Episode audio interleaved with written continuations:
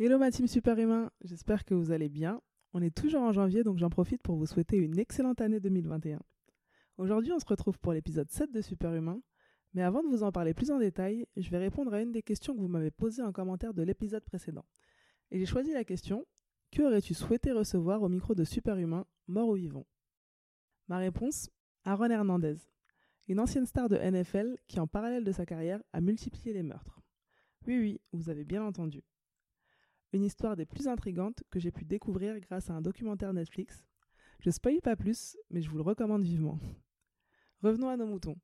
Je vous le disais à l'instant, l'épisode 7 de votre podcast adoré est enfin en ligne, et pour ce premier épisode de l'année, on a le plaisir de recevoir la pétillante Sophia Nabet.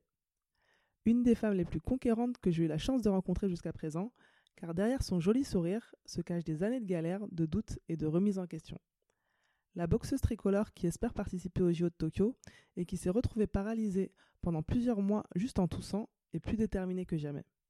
Sophia a accepté de partager avec nous cette expérience qui aura clairement marqué sa vie, mais qui lui aura aussi forgé un mental d'acier. Moi j'ai été blessé trois balles. C'était très dur. T'es en panique, euh, t'as peur quoi. Nouvelle arrestation. Pour moi, tout le monde fait des erreurs. Il y a eu des hauts, il y a eu des bas, mais euh, je me suis accrochée, je me suis battue et c'est dans l'adversité que j'ai grandi. Quand on veut être un champion, il faut persévérer. Parce que je m'entraîne dur, je travaille comme un fou. Les sportifs permettent de faire avancer les choses. Extraordinaire séquence C'est un extraterrestre Thomas sur le match, Salut Sophia, comment tu vas? Bah ça va, merci. Et toi? Ça va très bien, merci. Alors comment tu gères euh, cette crise sanitaire? Bon, on va dire plutôt pas mal, vu que je suis en convalescence euh, avec mon, mon, opération. Je suis à la maison, donc euh, je profite de mon arrêt tout en ne culpabilisant pas de louper quelque chose parce que tout est en off pour l'instant. Ouais, c'est clair que c'est compliqué pour tout le monde dans tous les domaines en ce moment. Euh, donc on va commencer cette discussion euh, pour parler un petit peu de ton parcours, euh, de cet événement super humain que tu nous déta détailleras. Et du coup, on va commencer par tes débuts. D'accord. Euh, comment euh, tu as commencé la, la boxe? Alors, j'ai commencé la boxe euh, officiellement euh, en premier temps, du coup, à l'âge de 15 ans. Et je dis officiellement parce qu'en fait, c'est un sport de famille. Mon père, qui lui était ancien boxeur déjà à l'époque, une fois qu'il a terminé sa carrière et qu'il est passé entraîneur, il s'est dit, bah, alors pourquoi pas mettre un enfant de la maison dedans? Euh, il s'avère que j'ai trois sœurs, donc du coup au début on a, on a joué un petit peu à qui va tenir le, le plus longtemps les, les, entraînements physiques du papa. Et bah, il s'avère que c'est moi qui ai réussi à, à, vouloir euh, avoir ce petit euh, piquage, on va dire, euh, de drogue euh, de la boxe. Et donc euh, je me suis mise à, à, accepter du coup de signer une licence avec lui à l'âge de 15 ans à l'ouverture de son club et de commencer cette carrière euh, jusqu'à aujourd'hui. Ton papa euh, qui a joué un grand rôle dans ta carrière de, de boxeuse, on en parlait récemment avec Marion Bartoli, qui était aussi au, micro de Superhumain, euh, qui elle aussi avait la particularité de s'entraîner avec son père. Elle était coachée par son père. C'est vrai que c'est pas assez commun en France. Qu'est-ce que ça t'a apporté et selon toi, quels sont les plus et les moins de cette méthode? Bah, du coup, euh, de m'entraîner avec mon père, il y a euh, forcément des bons côtés et des mauvais côtés. Euh, les bons côtés, même si de temps en temps il y a des bas, ça restera toujours plus fort parce qu'il y a quand même cette relation fusionnelle du père et de la fille. On sait bien que pour n'importe qui, que ce soit dans le monde du sport ou dans la vie de tous les jours, la fille, bah, c'est la fille à papa. Une fois qu'elle est proche de son papa, bah, elle veut tout faire comme lui. Moi, c'est mon cas. J'ai toujours voulu lui ressembler. En plus, j'étais entre guillemets son petit garçon parce que je faisais de la boxe. Donc, j'ai toujours voulu euh, marcher sur ses traces. Euh, ça a été pas mal, euh, du coup, bah, dans mes débuts. Mais comme je vous ai expliqué sur la question précédente, effectivement, avec mon manque de maturité, une fille et, un papa, là, la relation, elle devient un peu plus compliquée parce que, bon, bah, comment on va faire pour gérer l'adolescence? Comment on va faire pour gérer, du coup, bah, l'avenir, même en tant que femme? Et bah, lui, il avait un petit peu, du coup, du mal à, gérer ça parce qu'il faut savoir que, bah, il est, il est quand même assez pudique. Mon père, c'est quelqu'un qui est à fond dans son sport, mais qui n'a pas forcément forcément les bons mots ou, ou le bon comportement pour nous faire comprendre quelque chose. Et moi, j'étais quelqu'un euh, à l'époque, peut-être même encore euh, aujourd'hui, mais euh, assez susceptible et qui avait du mal à accepter la critique. Donc, quand mon père il me disait ça, c'est pas bien ou il faut que tu fasses ça pour réussir, si moi je le voyais pas comme lui, bah je voulais pas le faire. Donc, les mauvais côtés et que on a eu des disputes, on a eu des moments où c'est bon bah on laisse tout tomber. Sauf que bah un qui vit pas la, la passion de l'autre, sachant qu'on l'a vécu ensemble, bah ça en rend ça rend triste les deux déjà, même s'il y en a un qui a plus de peine. Mais euh, on, on se rendait compte qu'il fallait trouver la solution pour être heureux et garder cette relation fusionnelle. Parce que sans la boxe, on avait aussi peur tous les deux de se dire Oh, est-ce qu'on va avoir des choses à se dire si c'est pas dans le monde de la boxe? Est-ce qu'on va s'aimer aussi fort s'il n'y a pas la boxe? Je pense qu'on avait tous les deux cette euh, peur et cette appréhension. Donc des fois, les disputes, elles étaient vraiment hardcore, quoi. Donc, euh, mais les bons moments, c'est les meilleurs. Jusqu'à aujourd'hui, je les garde, je les garderai jusqu'à la fin de ma vie et lui aussi, je pense. Et euh, pendant ta carrière, euh, tu t'es fait voler la victoire euh, à deux reprises. Malheureusement, c'est quelque chose d'assez commun dans votre sport. On se souvient tous des images de mon ami Alexis Vastine pendant les JO. Quel impact ça a eu sur ta carrière? Alors déjà, c'était pas deux, c'était trois, Ah. si je peux me permettre. Ouais, J'ai ouais. eu deux vols euh, en championnat de France en finale Ah, euh, contre une concurrente directe. euh, Donc en France en plus. en France, chez moi, Mm. où je suis censée partir bah, favorite parce que je suis la championne en titre. Donc, étant championne en titre, même si le combat est serré, que c'est difficile de donner une décision, généralement, c'est la championne en titre qui est entre guillemets un peu plus favorisée. Euh, je pense que c'est le, le- le- voilà le la logique d'un arbitrage humain, on va Mhm. dire. Euh, mais quand c'est le résultat est clair, il est clair. Et là, malheureusement, les résultats ont été bien clairs. Euh, J'ai fait tomber mon adversaire au tapis à plusieurs reprises, mais on ne la comptait pas. On l'a laissé récupérer sans la compter. Du coup, elle perdait pas de points. Euh, J'ai dominé, mais surclassé mon combat. Euh, sur les deux combats que je vous parle, c'était la même adversaire. Et euh, sur les, les mêmes combats et les mêmes décisions, j'ai une décision partagée, on appelle ça. C'est-à-dire une décision, bah, on ne sait pas trop à qui donner et on va plus se baser sur celle qu'on préfère. Ouais. Et malheureusement, bah, je me rendais compte qu'à chaque fois, on me la donnait pas à moi. Donc, tout est un peu revenu. Comme, euh, est-ce que c'est parce que je suis la fille de Monsieur Nabé? Est-ce que c'est Mm. parce que... euh, je ne pouvais même pas vous dire est-ce que c'est parce que si ou est-ce que c'est parce que Mm, quoi? mm. Parce qu'en fait, jusqu'à aujourd'hui, je me dis, mais je comprends pas. Si encore j'avais fait... Si j'avais mal fait les choses plutôt, bon, qui est euh, voilà une décision injuste, mais qu'on arrive à me le justifier derrière, il n'y a pas de problème. Sauf que là, bah non, on met euh, des décisions partagées en mode, euh, bah on n'a pas su, du coup on l'a mis. Mais je me disais, mais je comprends pas pourquoi. Bon, après peut-être que je comprends que bon, c'est la fille qui est dans le club de notre préparateur physique en équipe de France, donc forcément il y a un un poids qui est ouais. plus, plus important. Moi, je viens d'un petit club. Mon père, là, il a même pas un pied dans la fédé, mais malgré tout, euh, bah, on se bat. Pour moi, tu gagnes un combat ou tu le perds avec ton travail et ton mérite. Malheureusement, bah, ça m'a énormément déstabilisée parce que bah, je me dis, c'est les finales, c'est à la maison, tu veux représenter ton pays. Moi, je veux offrir la ceinture à mon père, je veux montrer qu'on y arrive et que le travail et tout sacrifice paye. Et pour au final se dire, euh, bon, bah, ça marche pas. Donc, je me suis dit, allez, ces fois, t'as pas de chance une fois. Deuxième fois, je me dis quand même, il y a un peu de l'abus. Et troisième fois, effectivement, bah, au championnat du monde, c'est le même combat. Donc, euh, euh, quatre mois après une blessure que j'ai eue à l'épaule, euh, déjà, je devais pas y partir parce que c'était forcément la numéro un. Donc, celle contre qui j'avais, entre guillemets, perdu, qui était la numéro un qui devait partir. Mais on nous avait envoyé entre-temps sur quatre tournois internationaux, en nous, soi-disant, en nous testant. On nous avait doublé la catégorie, on devait faire les mêmes tournois, et celle qui allait le plus loin ou qui faisait carrément les médailles, bah, c'était la favorite pour aller au championnat du monde. Effectivement, sur les quatre tournois, je fais quatre médailles. Ma concurrente fait les quatre tournois et sort au premier tour euh, sur trois tournois et récupère une médaille sur le dernier tournoi. Je me dis, bon, bah, il n'y a pas photo. Mais malgré ça, on me dit, c'est pas toi. Et là, je me dis, mais c'est pas possible, je vis un cauchemar, mais qu'est-ce que j'ai fait? Pourtant, je fais tout ce qu'on me demande, je descends de catégorie, je bosse comme une acharnée, je quitte tout, mon travail, ma famille, je vais carrément à, à 29 ans, 26 ans, 27 ans à l'INSEP où je m'enferme en interne alors que j'ai envie aussi d'avoir mon indépendance et, vivre mon rêve avec, euh, voilà, euh, partager quand même euh, la vie privée et la vie sportive. Et je me dis, euh, bah non, c'est pas possible, faut faire quelque chose. Et malheureusement, donc du coup, j'étais blessée à l'épaule. Et là, on me dit, ah, mais tu veux y aller? Bon, bah vas-y, tu vas. En mode, bon, bah elle est blessée, elle fera rien. Donc là, je me dis, bah, ah, une motivation de plus. euh, ah, vous croyez que je vais rien faire Je vais y aller quand même. Je vais vous montrer que peut-être que vous m'avez jamais sorti sur de grandes échéances, mais je vais vous prouver que je suis capable, du coup, de faire quelque chose au monde. Et euh, je pars au monde, je m'entraîne comme une folle et tout, je suis super contente. Déjà, j'ai l'adrénaline, je vois les mondes, je me dis, waouh, en premiers Russie. Ouais, c'était mes premiers championnats du monde. Oh, C'était juste magique. Première fois en plus dans le monde de la boxe euh, amateur et féminine où on nous autorise le bandage professionnel. Donc là, je dis, vous imaginez, j'avais l'impression que, que ça y est, j'étais euh, une Floyd Mayweather au féminin et que waouh, tout le monde allait me regarder. Enfin, été mais aux anges et euh, super concentrée quand même pour mon combat. Euh, le tirage au sort sort. Forcément, moi, je suis inconnue entre guillemets sur le ranking parce que, bah, à part les France, on me sortait pas vu qu'on sortait toujours la numéro 1, qui faisait pas malheureusement pas de résultat non plus. Donc, au final, ça revenait au même et je tombe sur la septième mondiale.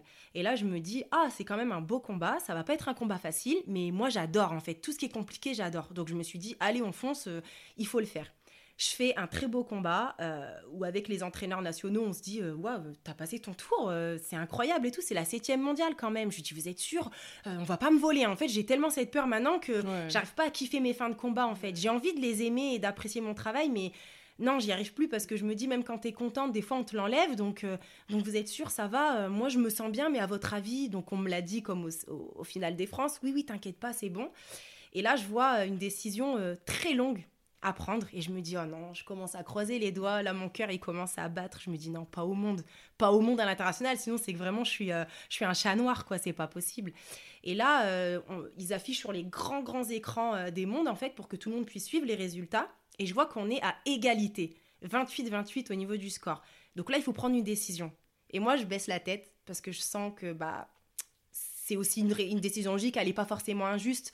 Ils ont choisi en décision préférentielle, ils appellent ça, du coup celle qui est classée euh, bah, 7 mondiale, parce que ben il, il la voit plus, elle aller plus loin en fait dans les mondes que moi, je suis inconnue au bataillon. Euh, ce serait une faute s'il me laisse passer et que, admettons, je sors au deuxième tour. Mhm. Bon, je perds mon combat, euh, mais quand même très satisfaite en me disant bah j'ai quand même été au monde, vous avez pas voulu m'y envoyer, mais j'y suis allée quand même. J'ai fait quand même un très beau combat face à la 7 mondiale, j'ai pas à rougir. Euh, voilà, faute à pas de chance, c'est comme ça, ça arrive. Sur ça, je l'ai pas. J'ai pas eu euh, le, sentiment d'injustice comme j'ai pu l'avoir aux France. Mais au retour, on me l'a dit d'une façon bon bah tu vois en fait euh, tu vaux rien en fait euh, euh, on avait raison de te mettre numéro 2 même s'ils disent jamais qu'ils t'ont volé un.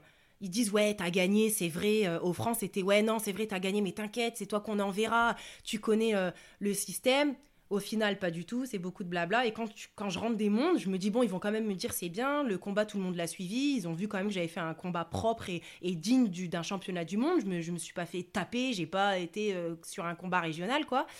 Et on me dit, euh, ouais, mais bon, voilà, tu vois, euh, finalement, ben, on t'enverra pas sur d'autres échéances euh, pour l'instant parce que, ben voilà, t'as même pas été capable de faire une médaille. Donc on me fait comprendre que cette défaite, c'était la défaite qu'il fallait pas avoir. valait mieux même pas faire les championnats du monde, en fait. Donc j'ai été, mais dégoûtée de dire, j'osais même plus dire par la suite aux gens, j'ai fait les championnats du monde. Ouais, je m'étonne. Alors, je le disais au début de notre conversation, tu as vécu un événement qui a marqué, changé ta vie. Euh, c'était lorsque tu avais 21 ans. Mm. Tu menais une vie plutôt épanouie, dynamique avec euh, tes combats de boxe. Et contre toute attente, euh, tu vas faire un break de 4 ans. Tu arrêtes la boxe pendant 4 ans. Est-ce que tu peux nous expliquer ce qui s'est passé? Alors, qu'est-ce qui s'est passé À 21 ans, j'ai eu une blessure qui est intervenue au niveau du dos. Je pourrais pas encore vous dire si c'est euh, dû à la boxe ou pas, mais peut-être au sport, on va dire comme tout athlète, euh, le corps vieillit toujours plus vite que quelqu'un normal parce que forcément on le sollicite énormément. Mais euh, voilà, j'ai commencé à subir des douleurs au dos. J'étais encore une fois à l'époque pas très pas très mûre pour apprendre à écouter mon corps et à savoir comment régler les choses quand voilà, quand une situation comme ça arrivait.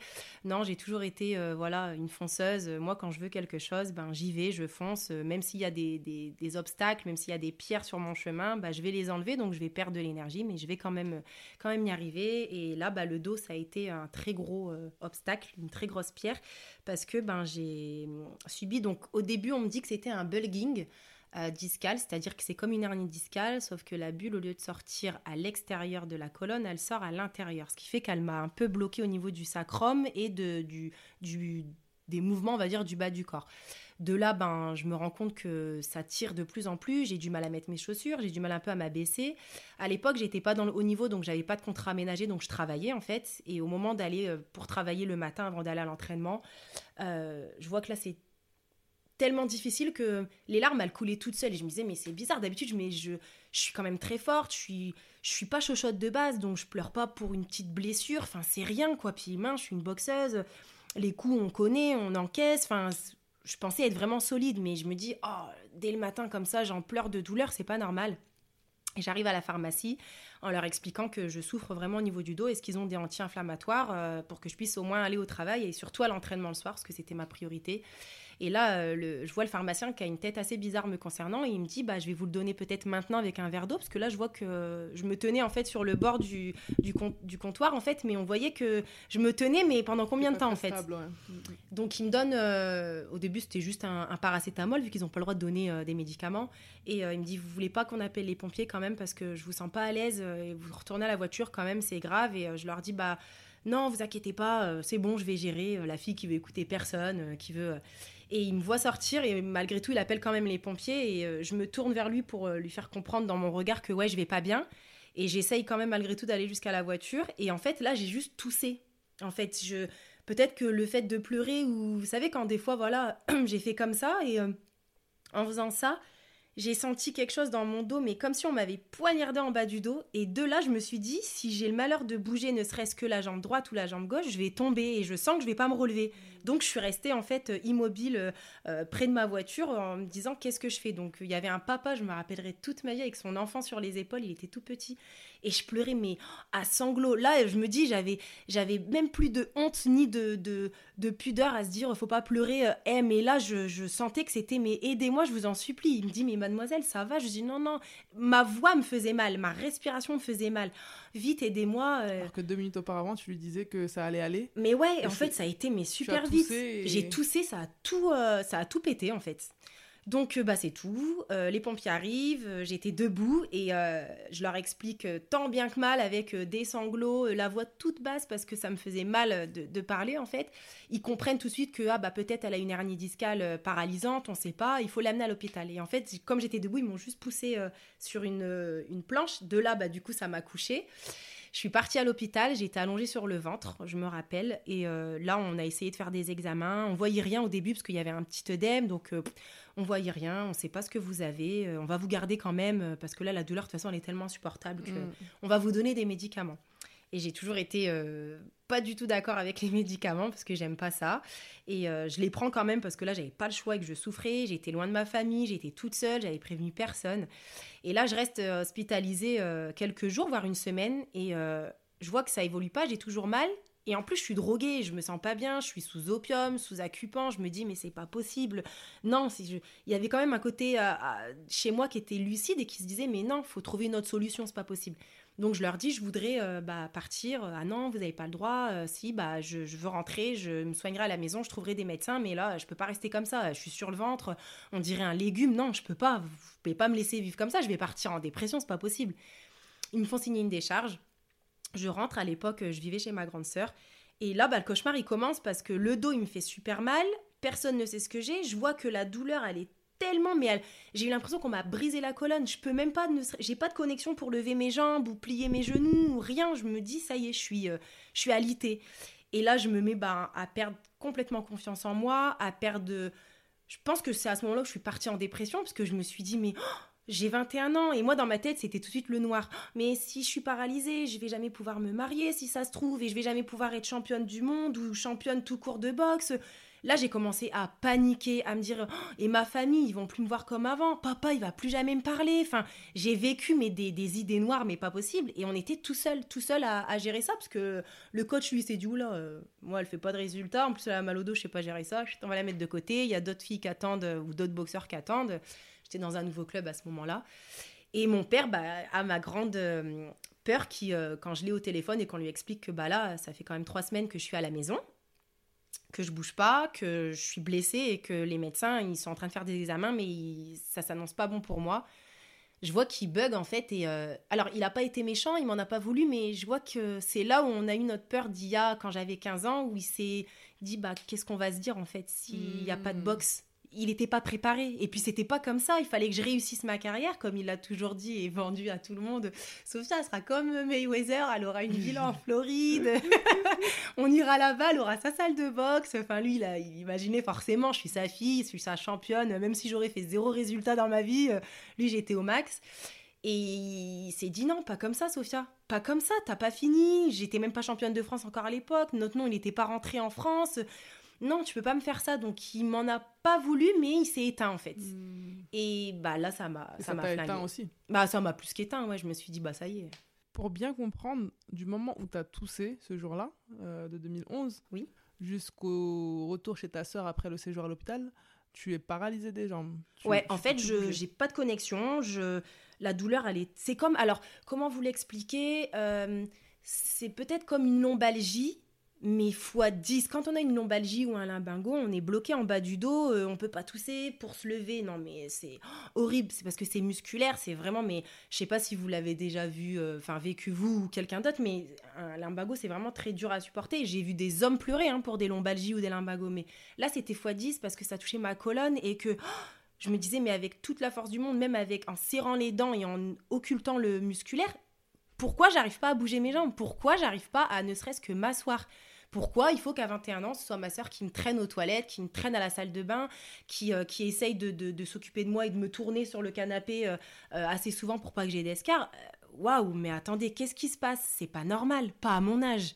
Et que les spécialistes ou les médecins me disent, bah, il y a rien à faire, donc pas d'opération parce que j'ai que 21 ans, et soit vous attendez que ça soigne naturellement, mais ça, on peut pas vous dire combien de temps ça peut durer. Ça peut durer, euh, ça soignera peut-être jamais, vous, serez toujours, euh, vous aurez toujours des complications ou ça va s'éteindre euh, dans un an, dans quatre ans, dans six ans, on ne sait pas. Soit, ben, dans ce cas-là, euh, on arrive quand même à vous soigner sans l'opération, mais le sport de haut niveau, c'est terminé. Le sport tout court, d'ailleurs, c'est terminé. Et non, c'était juste pas possible. Personne pouvait changer ma vie ou ma vision de mon avenir ou de ma vie comme ça. C'était pas possible. Il y a eu un petit laps de temps après que tu sois transporté par les pompiers à l'hôpital. Il y a eu un temps dans lequel tu disais ils n'ont pas réussi à savoir ce que c'était. Toi, tu peux plus bouger tes jambes, mais au final, euh, ils savent, ils n'arrivent pas à mettre des mots sur euh, ta condition. Euh, comment tu le vis ça? Euh, bah oui, déjà, effectivement, euh, la première semaine où j'ai été hospitalisée, déjà, on trouvait pas. On savait pas ce que j'avais. On me disait justement, mais c'est une lombalgie aiguë, c'est rien, ça arrive à tout le monde des fois, c'est musculaire, vous êtes super contracté. Je leur disais, mais non, non, je suis sûre que. Moi, je sentais qu'il y avait quelque chose de pas normal. C'était pas normal. Ça touchait pas que les muscles, je savais qu'il y avait quelque chose de pas normal. Mais non, bah écoutez, après. Alors, je vais être, euh, je vais être aussi honnête avec vous. euh, malheureusement, euh, moi, j'étais pas riche, euh, j'avais pas de quoi payer des grands spécialistes. je viens d'une famille ouvrière, donc forcément, on est avec bah, la base en fait, comme tout le monde. Donc, il fallait que je voie les médecins des hôpitaux publics, il fallait que je voie les kinés et tout ça, effectivement. Mais j'avais pas de suivi médical parce que ben j'avais pas les moyens moi de me payer des, des frais médicaux comme ça aussi importants, des spécialistes vraiment penchés sur mes parents avaient pas, ma sœur avait pas, moi j'avais pas, donc il a fallu que je me contente du minimum avec mes moyens en fait. Donc c'était premier, euh, premier on va dire euh, pronostic. Bon bah c'est un bulging, donc euh, je leur dis mais c'est quoi un bulging On m'explique que c'est comme l'hernie discale comme je vous l'ai expliqué, mais les médecins s'arrêtent là et ils me renvoient bah en mode euh, comme si de rien n'était en fait. Voilà, bah, en espérant que ça, ça aille mieux pour vous, mademoiselle. N'oubliez pas de prendre les médicaments et puis bon bah bonne continuation en fait. Donc je vais quand même voir des kinés. Euh, quand j'arrive, donc quand j'arrive euh, vers la fin de l'année, donc euh, peut-être huit mois plus tard, où là je me rends compte que j'arrive moi-même déjà à me dresser et à essayer de me tourner. Vite, j'appelle ma sœur, j'appelle quand même le médecin traitant qui prévient un kiné. De là, je me dis ah, là je vais leur montrer que bah c'était peut-être plutôt que prévu et je vais me débrouiller. Donc de là, bah, j'arrive à avoir des kinés tous les jours, tous les jours. Je voulais pas lâcher l'affaire, il fallait que je des kinés. Mais malgré tout, même eux, ils avaient du mal à me soigner parce qu'on savait pas ce que j'avais. Et personne ne me le disait, à part, bah, prends rendez-vous avec un tel ou un tel, mais c'était des honoraires à je ne sais pas combien, c'était des gens que j'avais même pas accès, en fait, de base, donc euh, c'était juste pas possible. Et je me suis, du coup, débrouillée euh, toute seule avec euh, le soutien de ma famille et euh, surtout de ma sœur, vu que je vivais chez elle, et jusqu'au jour où, bah, je me suis dit, il faut que, que moi-même, je me guérisse, en fait, parce que euh, personne peut m'aider. C'est fou parce que quand tu dis euh, huit mois plus tard, euh, je me suis, j'ai réussi à me redresser toute seule. Tu dis huit mois comme si c'était une semaine. Donc en Ouais. fait, c'était que le début euh, de l'épreuve que tu étais en train de vivre Ah quand oui. euh, on t'a renvoyé chez toi en te disant prends des médicaments et puis on espère que ça va passer. Au final, il s'est passé huit mois, Huit mois, presque ouais. un an, sans que tu puisses marcher. Et puis tu, tu le disais, tu as eu un diagnostic où on te présente les différentes options, notamment l'opération. Sauf que tu choisis, toi, euh, de suivre la voie euh, je me fais pas opérer, mais je peux plus jamais reprendre le sport. Qu'est-ce qui motive euh, ta décision? Bah, ça a été surtout quand ils m'ont dit clairement, parce que voilà, faut dire ce qui est. Les médecins, ils y vont pas de main morte et ils disent les choses clairement. Après, ce qui est tout à fait normal aussi, comme ça, ils vendent de rêve à personne. Mais c'est surtout quand on m'a dit, bah, tu as deux options. C'est, t'es trop jeune pour t'opérer, mais si on t'opère, le sport, que ce soit de haut niveau ou normal, c'est fini. Tu auras une vie euh, voilà normale, mais avec toujours des petits problèmes, des séquelles. Soit, bah, effectivement, tu te fais pas opérer. Tu sais pas quand est-ce que tu reprendras, mais si tu reprends, tu pourras peut-être prendre le sport, mais pas au niveau. Pour eux, ils s'attendaient à un sport euh, des footings du dimanche, euh, un petit peu de pilates, enfin, voilà, des choses assez basiques. Et, et c'est vrai que toute seule, je me suis dit, il fallait de toute façon que je prenne la décision toute seule. Il fallait pas du tout que ce soit quelqu'un de ma famille, même s'ils voulaient m'aider à me dire des choses, il fallait me laisser prendre ma décision Ils te toute seule. conseillaient quoi, eux? Alors eux, euh, bah mon père lui c'était ah non non faut faut reprendre faut reprendre. Mais quand après il a vu que ça durait autant de temps, donc quand j'ai il a vu les huit mois s'écouler, il m'a dit plaque, lâche l'affaire, c'est bon, c'est fini. Là mon père et je me suis dit hé le médecin il me dit ça, mon père il baisse les bras, non non non c'est pas possible. C'est pas possible. Ma sœur qui me dit, Sophia, moi je crois en toi. Elle, elle a toujours connu euh, euh, mon caractère et ma façon de penser. C'est, on est vraiment extrêmement fusionnels, elle et moi. Et euh, elle savait que si je ne reprenais pas le sport, quelle que soit la carrière que j'allais faire derrière, j'allais mais vraiment, vraiment avoir de gros regrets et, très mal vivre la situation. Donc elle m'a dit juste, moi je te conseille d'essayer de, de voir ce que tu peux faire pour reprendre le sport. Ne pars pas tout de suite sur le haut niveau, mais essaye de reprendre quand même. Et quand en fait j'ai rassemblé tout ce que tout le monde m'a dit, bah moi dans ma tête ça résonnait juste. Ferme-toi le temps de te guérir, mais au niveau, au niveau. Je reprends pas si c'est pour faire du loisir, parce que ça m'aurait blessé, je, ça m'aurait vraiment tué intérieurement de reprendre alors que j'avais commencé pour faire quelque chose de bien, pour euh, être que tout simplement euh, loisir. Non, c'était pas possible. Vraiment chapeau à toi parce qu'en en écoutant ton histoire, euh, ce, qui est, ce qui est encore plus fou, c'est qu'avant ta blessure, avant ta paralysie, tu étais pas encore euh, top euh, française. Euh, Pas du Et au final, tu reviens même plus forte parce que tu connais tes premiers titres nationaux après ces quatre ans d'arrêt. Mais je reste encore là-dessus parce que ce que tu as fait, c'est juste fou. Comment ça s'est passé ton quotidien pendant ces quatre ans? Alors, tu l'as dit, au bout de huit mois, tu as réussi à, à Mhm. rebouger un petit peu, seulement à peu près au bout d'un an à vraiment remarcher. La première année, par exemple, tu peux plus marcher. C'est la première fois que ça t'arrive. Euh, il ressemble à quoi ton quotidien? Bah ça a été, euh, bah, pour être clair, et maintenant je pense que j'ai pas forcément peur de le dire et je l'accepte, je suis partie en dépression, euh, bah, dépression profonde en fait, pleine d'idées noires, pas du tout de visu sur l'avenir, je pleurais pas sur mon sort, mais c'était oh, horrible et, je le souhaite à personne et, je me dis mais... Dieu merci, j'avais ma famille, j'avais la chance de pas être toute seule et de vivre chez ma sœur et d'avoir mes petits neveux, les petits bouts que je voyais tous les jours qui venaient quand même me faire des bisous au bord du canapé parce que je pouvais pas les porter, de voir que ma sœur, euh, je voyais dans son regard de la tristesse mais à la fois une grosse force en elle, elle a toujours été très forte et sa force me, me rendait forte parce que je me disais ben est-ce que je vais pouvoir les porter? Bon, c'est sûr que je pouvais pas les porter euh, quand ils seraient plus grands parce que bah du coup ça devient des grands hommes après avec le temps mais ça me faisait mal au cœur de manquer en fait ce- cette enfance où je pouvais pas porter mes bébés, leur faire des câlins. C'était eux qui limite portaient leur tati et c'était trop violent. Je j'arrivais pas à, vivre ça. J'ai que 21 ans. À 21 ans, vraiment, on fait plein de bêtises. On, touche à tout, on teste tout, on passe le permis, on, va à l'école, on fait plein de choses en même temps parce qu'on se- on se croit surhumain, surhumain pardon, et on est capable de faire plein de choses en une journée. Et moi, ma journée, c'était le canapé rouge, je me rappelle, mais le canapé rouge de ma sœur. La télé, alors la télé, ça a été le pire parce que euh, j'ai plus du tout réussi à partir de ce moment-là à suivre la boxe. C'était euh, quelque chose que je ne pouvais pas vivre, pas supporter. Alors j'étais pas envieuse hein, de, de- des filles qui avaient pu euh, boxer au même moment que moi.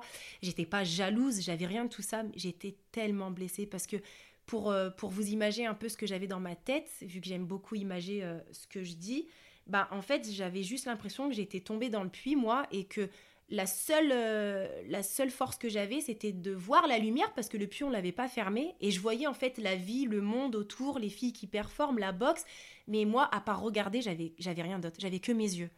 Mais quelle frustration, mais quelle blessure profonde ça, ça donne et de voir qu'en plus tu perds les liens avec ton père qui avec qui il a eu des projets. Comme vous le dites, en plus j'étais pas top 1, j'étais pas du tout euh, euh, une très grande athlète à ce moment-là, mais d'avoir tout simplement perdu mon plaisir, j'avais tout perdu en fait. Donc grosse dépression, euh, vraiment une, belle dépression qui, qui m'a mis vraiment plus bas que terre. Je, rebondis là-dessus parce que tu, tu l'as évoqué juste avant, mais ton papa, c'est quand même fort ce que vous avez vécu dans la mesure où le moment euh, probablement le plus difficile de ta vie Mm. euh, représente pour ton papa aussi une déception. Ça a été plus fort que lui. euh, tu as pu lire la déception à l'annonce de, de la nouvelle de ta blessure. Est-ce que ça vous a permis de grandir, cette crainte que tu avais de ne pas pouvoir lui parler d'autre chose que de la boxe? Est-ce que ça vous, ça vous a permis de, vous, de, vous, de resserrer les liens, de, de continuer à grandir ensemble? Bah, ce qui est bien, c'est qu'on a appris à se connaître en fait. Euh, je crois que je suis née au moment où, euh, bah, finalement, où j'ai été blessée. Je suis réellement née en tant que la petite fille dernière de la famille, pas la boxeuse euh, avec. Euh, voilà, j'avais, euh, je suis née en me disant, bah, je vais découvrir mon papa. Euh, après, mon père a été blessé très longtemps et je pense qu'il sera toujours parce que euh, c'est quelqu'un qui, euh, qui du coup, heureusement et malheureusement en même temps, je pourrais pas encore vous dire euh, comment je le ressens, mais euh, lui, il a vécu sa carrière à travers moi. Ça veut dire que quand j'ai été blessée, bah, je l'ai freiné aussi, moi, dans, son, dans sa carrière, dans sa lancée. Je me, je me suis fait mal, mais physiquement, mais je lui ai fait mal mentalement parce que je l'ai puni. Je l'ai puni de, de ses rêves, je l'ai puni de cette fameuse ceinture des France. Et le temps, il passe, je grandis. En plus, malgré tout, j'étais son petit garçon, entre guillemets, dans le monde de la boxe, mais il n'oubliait pas que j'étais quand même une fille et que tôt ou tard, bah, je grandirais, que je me marierais et que j'aurais des enfants. Donc pour lui, une fois que la fille avait des enfants, il s'était pas encore dit comme des, euh, la chance qu'on peut voir maintenant avec des Estelle Mosley, des Sarah Ouramoun, qui, euh, euh, Sarah qui fait un bébé et puis deux ans ou trois ans après, bah, elle, est- championne olympique, enfin médaillée d'argent championne aux, aux Jeux Olympiques, pardon. On se dit mais waouh, moi au final, euh, ça, tout ça, on le savait pas. Donc comme on voit maintenant que c'est possible, ça me donne de l'espoir. Mais lui avant, il voyait pas tout ça. Lui, c'était bah mais elle m'a tué en fait, elle m'a fini. Il a essayé de se battre à travers moi parce que lui s'était arrêté au moment où c'était son, moment de Monsieur Nabé Mohamed, mais moi je l'ai fini. Donc euh, il a eu mis du temps quand même à, à réaliser et à, et à me pardonner entre guillemets. Mais ce qui est bien, c'est que ben quand après il a réussi quand même, euh, ça a mis pas mal de temps. On a bien mis euh, une bonne année, même quand j'ai repris à lui dire papa, je remarche. ouais, bah il voulait rien savoir parce qu'en plus je re-signerai, je re-signerai pas chez lui je signerai avec un autre coach parce que j'étais loin et que moi, il fallait que je reparte à zéro. J'ai jamais voulu, quand il m'arrive quelque chose, euh, revenir là où je me suis arrêtée, surtout s'il y a eu un échec, comme une blessure ou autre. Parce que je suis tellement quelqu'un de perfectionniste, je veux pas qu'on voit la Sophia euh, maintenant en connaissant la Sophia d'avant et en se disant mais pourquoi elle n'arrive plus à faire ça alors qu'avant elle le faisait? Psychologiquement c'est pas possible moi j'ai besoin de ah bah peut-être qu'elle revient à zéro peut-être que je reviens en étant personne en étant mais même plus que personne mais euh, je vais remonter mais euh, comme quand on a déchargé la batterie bon bah je veux pas qu'on me la remette à 50% ou qu'on se dit ouais mais avant quand on l'a chargée euh, non. Là je repars à zéro et personne me connaît et je fais mes preuves en fait. Et lui ben mon père il s'est dit bon comment on va faire? Mais après, il s'est dit, bah tiens, je vais apprendre à la découvrir. Alors, on a commencé à discuter, bah, comme toute la famille, euh, sur des échanges de repas. Euh, J'essayais quand même de lui parler de ma rééducation, mais il voulait rien savoir. Lui, c'était euh, côté sport, éducation, c'était mort. Bon, on n'avait pas forcément de grand-chose à se dire, mais euh, j'ai découvert mon papa, j'ai appris à le connaître. Est-ce que t'es pas un peu dur avec toi? Si, beaucoup. Quand Si, tu si, dis beaucoup. euh, je l'ai puni, j'ai euh, un peu brisé son rêve, est-ce que t'es pas un peu dur avec toi? Parce que tout ce qui s'est passé, tu l'as vécu euh, de plein fouet. Oui, en gros, c'est pas de ma faute ce qui m'est arrivé parce que bah tout est écrit et que c'était ma destinée, mais je suis peut-être un peu dure avec moi. Aujourd'hui, je peux je peux effectivement te dire oui, je suis dure avec moi-même parce que ben j'ai un peu pris du recul et je me rends compte que mais alors attends, Sophia, tu fais de la boxe pour toi ou pour ton père? Et je l'ai fait toute ma vie et jusqu'au premier titre, euh, donc c'est-à-dire en 2017, ce qui fait qu'avec après la, période de la blessure, après euh, voilà la déception et, euh, le mal que j'ai pu faire à mon père, bah c'était tout pour lui. Je j'avais pas encore la notion de je veux réaliser mes rêves en fait. C'était je veux réaliser les rêves de mon père. Je veux qu'il soit champion de France. Quand j'ai eu ma ceinture, la première chose que j'ai dit c'est Oh, papa t'es champion de France en fait. Mais oui, maintenant, je me dis quand même, j'abuse. Je suis dure avec moi-même parce que c'est quand même moi qui a vécu ça. C'est quand même ma vie, ma carrière, mon, mon avenir. Et je, dois tout simplement me dire, bah, c'est pas de ta faute. C'est pas de ta faute. Maintenant, vis, accepte-le, vis avec les séquelles, parce que j'ai eu des séquelles. Accepte-le, fais ce que tu as à faire. vis maintenant tes rêves et chaque victoire ou chaque défaite, chaque combat, vis-le pour, pour toi et partage-le avec ton père. Mais ne le vis plus pour lui et que lui partage sa, son émotion avec moi. Si je te dis deviens qui tu es, qu'est-ce que ça représente pour toi cette phrase? Eh ben, deviens qui tu es. ça me fait rire parce que bah, c'est la phrase, c'est the phrase en fait pour moi. Euh, deviens qui tu es égale Sophia. En fait, Mhm. euh, mon père, il me l'a toujours, euh, toujours dit et c'est vrai que déjà lui, ça vient de lui de base, mais peut-être que ça, me- ça me ressemble tellement que à chaque fois où j'ai pu aller dans des clubs nouveaux ou rencontrer d'autres personnes pour réussir ma carrière sportive, quand je perdais confiance en moi par rapport à ce que j'avais pu vivre, bah on me disait toujours mais n'oublie pas, deviens qui tu es.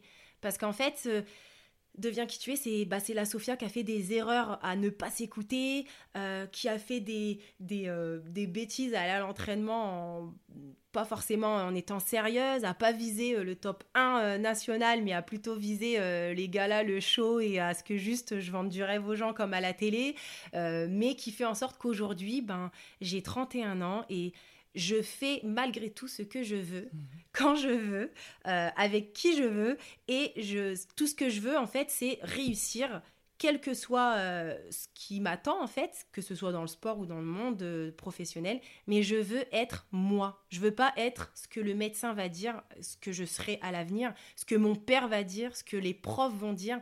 Je veux être moi. Si je dois être une championne de boxe, je serai championne de boxe. Si je veux être juste euh, une fille qui veut faire des shows dans la boxe, mais pas viser les Jeux Olympiques, eh ben, je serai cette fille-là. Mais il y a personne qui m'y empêchera. Je deviens qui je suis.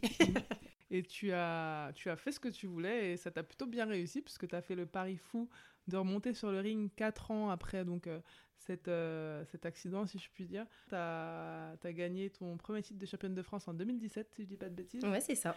Raconte-nous un petit peu ce retour auquel euh, personne, mais vraiment personne, que ce soit ton père, les médecins, personne n'y croyait à part toi. Et bah, ça a été euh, le plus beau challenge de ma vie. Et en plus, je l'ai réussi parce que finalement, j'ai réalisé le rêve de mon père, le rêve des Nabé. et je me suis découverte en tant que, bah, du coup, euh, euh, celle que j'étais. C'est-à-dire, bah, je veux finalement euh, faire ma vie dans la boxe parce que bah, j'ai gagné ce titre euh, en ayant bien, bien bataillé. J'ai mis quand même 10 ans, du coup, vu que j'ai commencé à 10 ans. J'ai eu mon premier... Ah, à 15 ans, pardon. J'ai eu mon premier titre, du coup, bah, à 26 ans. Euh, ouais, là, je me suis dit, oh, quand même, ces 10 ans-là, là, il faut... euh, il faut les fêter. Mais c'était vraiment pour moi le plus gros challenge parce que quand, vous, quand, quel- quand personne ne croit en vous et qu'il n'y a que vous qui croyez en vous-même, et ben je crois que à ce moment-là, on a tout compris. Parce que effectivement, qui a eu cette ceinture Qui est monté sur le ring Qui s'est entraîné comme une acharnée Qui a pleuré, souffert, crié, rigolé pour être championne de France C'est pas les gens qui ont misé sur moi. La preuve, personne n'avait misé sur moi. On était, on me disait même clairement, mais oh, limite, euh, ouais bah t'inscris pas dans mon club comme ça. euh, moi j'ai besoin de champions. Moi je veux des gens prometteurs. Moi j'ai été que dalle. Et au final, quand j'ai fait championne, c'est là où j'ai regardé tout le monde autour de moi. Des gens sont venus me féliciter, des entraîneurs qui voulaient même pas me calculer sont venus me faire la bise, des filles que- qui, qui voilà m'avaient tourné le dos sont venues me dire ouais Sophia t'as réussi, t'as pas lâché l'affaire. Je me suis dit ah ouais quand même, quand même en fait, faut prouver et je me suis prouvé, j'ai prouvé à tout le monde que les gars ne n'éteignez jamais la lumière de quelqu'un qui croit en lui euh, en lui-même Mhm. parce qu'il la réallumera tout- tôt ou tard. Si je récapitule, euh, 2016, première sélection euh, en équipe de France. Oui. 2017, championne de France. 2018, vice-championne de France, on en a parlé. Ouais. Euh, 2019, tu participes à ton premier championnat du monde. oui. Tu te révèles vraiment au, au grand public et tu t'imposes comme la meilleure française. Malgré tout ce boulot euh, en 2020, et tu subis un, un nouveau coup d'arrêt. Est-ce que tu peux nous dire euh, ce qui s'est passé en 2020 Oui, bien sûr. Bah, du coup, j'ai, comme je vous l'ai expliqué tout à l'heure, j'ai toujours eu les mêmes séquelles. Donc, euh, encore une fois, j'étais pas à 100%. Euh, même en réussissant à me faire, entre guillemets, un nom, en, validant ma place en équipe de France et en faisant euh, les résultats, de beaux résultats à l'international, je m'entraînais toujours avec mon dos qui me titillait, mon dos qui me faisait mal. J'avais souvent besoin de kiné. Ça te faisait pas peur, ça? Ça te rappelait pas un petit peu bah, les prémices euh, de la première blessure? Si, mais tant que je marchais, bah, je risquais rien. Tant que je pouvais encore, ne serait-ce que mettre mes chaussures, en fait, je vivais, j- comme j'ai pas vécu le même traumatisme qu'au début, c'est-à-dire qu'au début, quand j'ai vu que je pouvais pas mettre mes chaussures, euh, là j'étais en panique. Là, tant que j'arrivais à mettre mes chaussures le matin, tant que j'arrivais à tousser sans que d'un seul coup ça se fasse, bam, et tant je, que je pouvais tenir pardon mes entraînements, bon, alors là, euh, non, je me disais. Euh, et encore une fois, le staff, il va m'aider. Ils vont, ils vont m'aider à, gérer cette situation. Et, euh, et c'est vrai que ben, euh, le haut niveau, c'est le haut niveau. Il faut faire des performances. Il y en a plein qui, qui attendent derrière pour avoir ta place. Surtout dans le monde féminin, c'est un monde quand même qui est extrêmement dur. faut dire la vérité. On est beaucoup plus hargneuse que les garçons. Nous, quand on, veut quelque chose, ben, on s'acharne doublement et encore plus dans un monde masculin parce qu'on veut aussi se prouver qu'en tant que femme, on est capable de faire des résultats comme eux. Et, bah, le haut niveau, c'est voilà, tu réussis, on est là pour toi, tu réussis pas, eh euh, meuf, il y a des gens qui attendent en fait derrière. Donc du coup, euh, moi je me disais, bon, bah tant que je fais des résultats, euh, je serai protégée. Donc il n'y avait pas de problème. Il y avait cette petite peur à chaque fois que je commençais à avoir de plus en plus mal, je me disais, oh non, oh, ça revient vite, vous pouvez pas m'appeler quelqu'un, on peut pas. Donc de, de 2016 à aujourd'hui, temps en temps, il fallait que je refasse effectivement euh, des examens médicaux parce que bah, y a des moments, euh, j'avais des crises euh, de ce que j'ai vécu, mais qui guérissaient très vite parce que par rapport à ce que disaient les médecins, au final, moi, le sport, il m'a aidé parce que du coup, les crises, elles duraient moins longtemps que les fameux 4 ans que j'ai euh, galéré à essayer de reprendre. Vu que j'avais déjà euh, le corps qui était musclé, la colonne qui était protégée, j'avais des crises des fois de 3 semaines, un mois, ok, je galérais, je m'entraînais très difficilement, mais j'y arrivais quand même, je m'entraînais. Je faisais des combats où j'avais des médailles, mais sur le combat même, je, je souffrais du dos. Dès qu'il donnait la décision, moi, j'attendais qu'une chose, c'était vite, vite d'aller enlever mon, mon matériel pour voir la kiné et qu'elle fasse en sorte de me détendre parce que je, je serrais les dents en fait. Et, et c'est là où je me dis, c'est, c'est, je trouve que c'est, c'est quelque chose que je ne dois pas regretter, que je dois quand même être heureuse parce que quand même, euh, j'ai quand même tenu euh, jusqu'à aujourd'hui avec cette force, sachant que j'avais super mal et que j'ai jamais été la boxeuse à 100%. C'est le seul truc qui me dérange en fait. Et du coup, ben, j'ai gardé ces séquelles, j'ai gardé ces séquelles jusqu'à malheureusement le premier confinement. Euh, en mars où on a été complètement coupé de tout, donc pour tout le monde effectivement. Et peut-être que là, mon corps, il s'est dit, vu que moi dans ma tête, je m'étais euh, formatée pour que je fasse une pause en 2020, du coup après les Jeux, parce que mon rêve était de faire les Jeux maintenant, de passer à loisir, je passe à je veux faire les Jeux. Et euh, mon corps, peut-être qu'avec l'arrêt, il a peut-être pensé que c'était maintenant. Et il faut savoir que le corps aussi, il réagit, le corps, il s'exprime. Maintenant, je l'écoute. Sauf que là, je voulais pas l'écouter parce que, euh, oh, je chantais un peu la patate et effectivement, mon dos, il a commencé à lâcher à ce moment-là. J'ai vécu à peu près, à peu près la même chose que j'ai vécu en 2011, c'est-à-dire que là, je commence à, avoir des difficultés quand je tousse, à marcher. C'est mon mari qui m'aide à un peu à me tourner quand je veux changer de place dans le lit. Là, je me dis, je commence un peu à m'inquiéter. Mais bon, on va continuer une préparation entre lui et moi à la maison avec un peu un suivi euh, de kiné à distance. Je préviens quand même le staff euh, en équipe pour leur dire euh, ça va pas et tout. Bon, Sophia, on va adapter, il n'y a pas de problème. On reprend du coup après le confinement en juin euh, les deux premiers stages, retour en équipe. Premier stage qui se passe bien, mais que avec l'autorisation de l'entraîneur national, on adapte un petit peu du coup sur des séances où je sentais que si je la faisais, le lendemain je me lèverais pas. Donc il fallait quand même adapter. Je le fais quand même, je prends du plaisir, je suis contente. En plus je reviens comme tout le monde, on se retrouve en équipe et tout, je vis ma meilleure vie et tout. Et euh, prochain, le, on rentre à la maison, le, je vois la kiné parce que ça devient mon quotidien. Et euh, deuxième stage en juillet, euh, où là je pars donc avec l'équipe. Peut-être que là, le premier stage, vu que c'était un stage de 15 jours, a peut-être été trop d'un coup après le confinement. Mm. Mais moi, encore une fois, j'étais fort dans ma tête et je faisais avec ce qui m'arrivait en fait. C'est-à-dire, j'avais des douleurs, je prenais des médicaments, j'avais fait une autorisation pour euh, la lutte euh, anti, euh, antidopage, mais je, tenais en fait, ça allait bien. Et le deuxième stage, je le fais. Première semaine, je la fais. Et deuxième semaine, vu que c'était un stage de 15 jours aussi, bah là, je commence à, ça y est, à difficilement supporter la douleur. Je commence à être très mal le soir, donc je m'isole, je reste seule dans la chambre, je vois la kiné tout le temps, la kiné, euh, son toucher commence déjà de plus en plus à me faire mal, et là je commence à vomir de douleur. Mm. Je me dis, bon, elle me dit, on va prévenir l'entraîneur, tu rentres. Et moi je voulais pas, parce que je me suis dit, non, non, non, je vais, il va jamais me sélectionner, je serai jamais médaillable, Euh, là il va se dire que c'est bon, il n'y a plus rien à faire de moi, déjà que je tiens à 80% depuis ces 4 ans, pas cette année, je t'en supplie. Et elle qui me dit, euh, euh, qui est une kiné d'ailleurs très lucide et, et aujourd'hui je la remercierai jamais assez, qui me dit mais Sophia non mais à un moment donné arrête mais t'as as, vécu ça une fois, mais réveille-toi, regarde ce que tu risques, euh, arrête tes bêtises, va voir le coach, rentre et, et va voir un médecin. Je dis, bon, bah ok, je l'écoute parce que là, je me dis quand même, faut pas que j'abuse non plus. Là, finalement, à 30 ans, on se dit, ah ouais, il y a un avenir quand même derrière, il y a une vie de femme, une vie tout court. Je vais voir les médecins et de là, en fait, on met tout l'été jusqu'à septembre en arrêt. Mhm. Donc je me dis, bon, euh, je fais comment? J'arrive toujours pas à marcher correctement. Ça devient mais un cauchemar et on met sous euh, médicaments. Donc on commence par des petits médicaments au début, des petits inflammatoires, euh, inflammatoires pas très, pas très forts non plus. Ça marche pas. On met sous corset, sous ceinture, pardon. Ça marche pas. On commence à augmenter les doses. Je vois une rhumatologue qui me dit ah bah je vais regarder tes comptes rendus.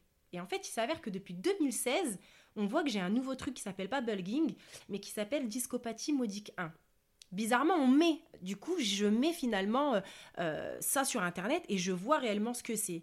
Et je me dis, bon, discopathie modique 1, pourquoi vous me l'avez pas dit depuis tout ce temps On me l'a jamais expliqué? Moi, on me dit toujours, oui, bon, bah c'est comme d'hab, allez, ça va bien se passer, serre les dents, faut tenir, 2020, euh, c'est sacré, il faut y aller.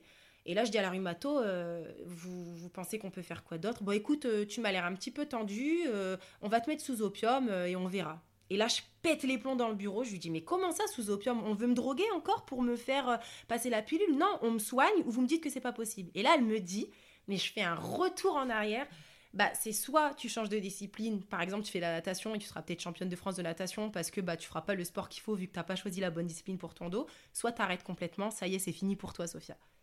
Et elle m'a dit ça. Les larmes, elles sont montées.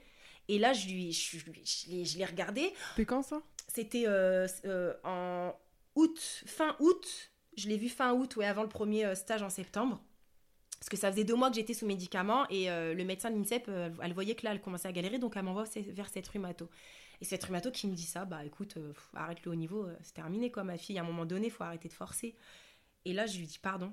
Alors, vous allez ni me prescrire quoi que ce soit, ni vous allez me, dire des phrases comme ça. on arrête la consultation, je me barre. Mm. Là, je me barre en fait et et c'est limite, je baisse les bras. Mm. En mode, euh, bah c'est bon, euh, jamais 203. Si ça se trouve là, la troisième, euh, on va me dire t'es paralysé à vie.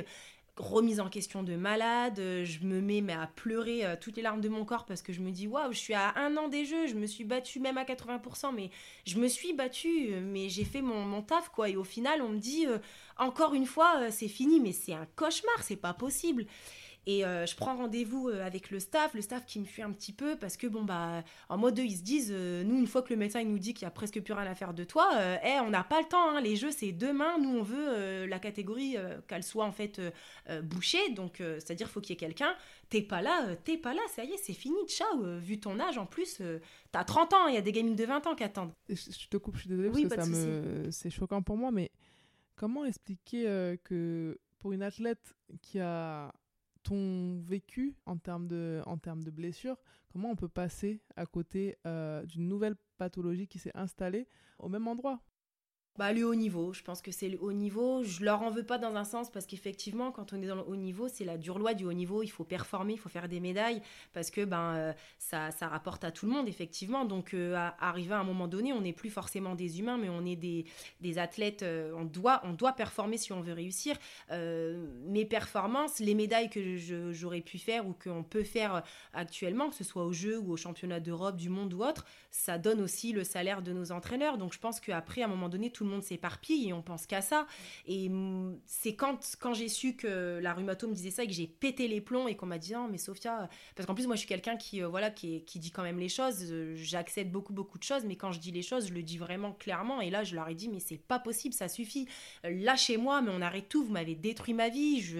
Là, si je fais une deuxième dépression, c'est pas possible. Je suis pas du genre en plus à faire des dépressions, mais là, c'est plus possible. Je vais me foutre en l'air. Faut arrêter. On me bousille tout, en fait. Et euh, on essaye de calmer la chose et tout. Euh, le médecin qui me dit je suis en échec, thérapeutique. Et là, je dis bon, bah, je vais prendre moi-même mes décisions, je vais chercher des avis.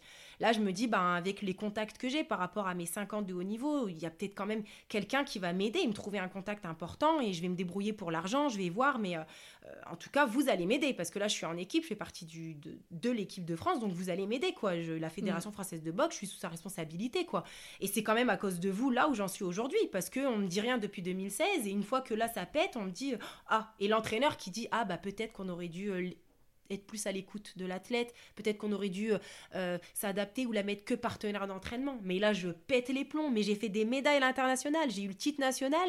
Même si on m'a volé deux fois de plus, pour moi, je me sens championne de France encore trois fois consécutif. Et on me dit, peut-être qu'on l'aurait mis que en tant que sparring parce que bah là, avec ses blessures, on n'en aurait rien fait. Mais j'ai fait quelque chose. Donc, je, je suis pas folle quand même. Qu'est-ce qui se passe? Je comprends pas. Donc là, je pète les plombs. Et avec le, la douleur de dos, encore une fois, l'expression j'en ai plein le dos, bah moi, je l'ai bien vécu parce que mon dos, mais il, supportait pas. Dans ma tête, ça allait pas. Je, mon mari se disait mais qu'est-ce qu'on va faire? Lui, il avait très peur de me perdre euh, aussi bien mentalement que physiquement. On se disait mais c'est pas possible, Sophia.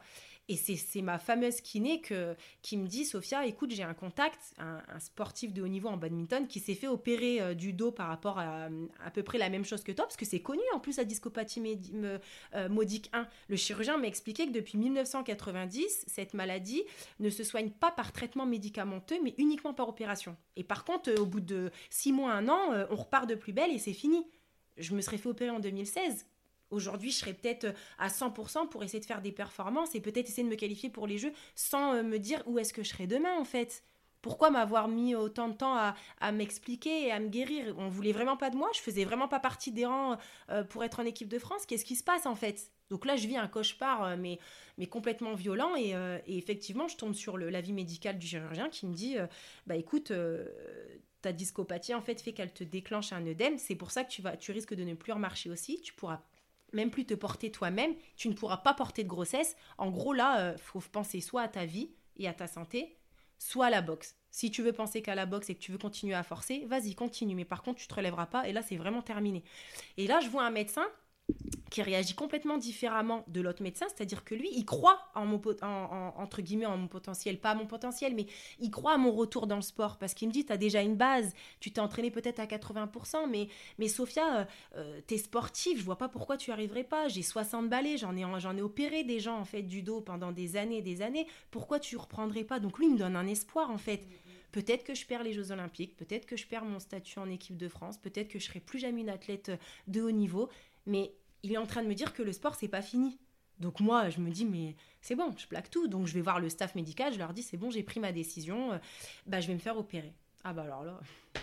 Ah, opération, dit arrêt, dit ben pas de retour en équipe pour l'instant, donc dit ciao bye bye en fait. Euh, là pour l'instant on peut rien faire de toi, donc euh, bah, je me dis c'est pas grave. Et je me suis fait opérer euh, du coup pour conclure à, cette anecdote le 2 novembre d'une discopathie modique 1 et comme opération il m'a fait une arthrodèse postérieure avec greffe osseuse. Euh, pour expliquer plus en détail en fait j'avais la vertèbre donc la hum, L5 la dernière vertèbre de la colonne euh, du bas qui s'est complètement détériorée. À cause du fait qu'on m'a pas soigné en 2016, après le premier bilan, euh, ça a bousillé deux autres étages. Donc j'ai une vertèbre qui s'est complètement détériorée. Et en fait, il a reconstruit une vertèbre en me prenant de la greffe osseuse dans mon bassin. Il a reconstitué une vertèbre avec une cage, c'est-à-dire euh, il y a plusieurs petites barres en fer qui, euh, qui entourent en fait la vertèbre.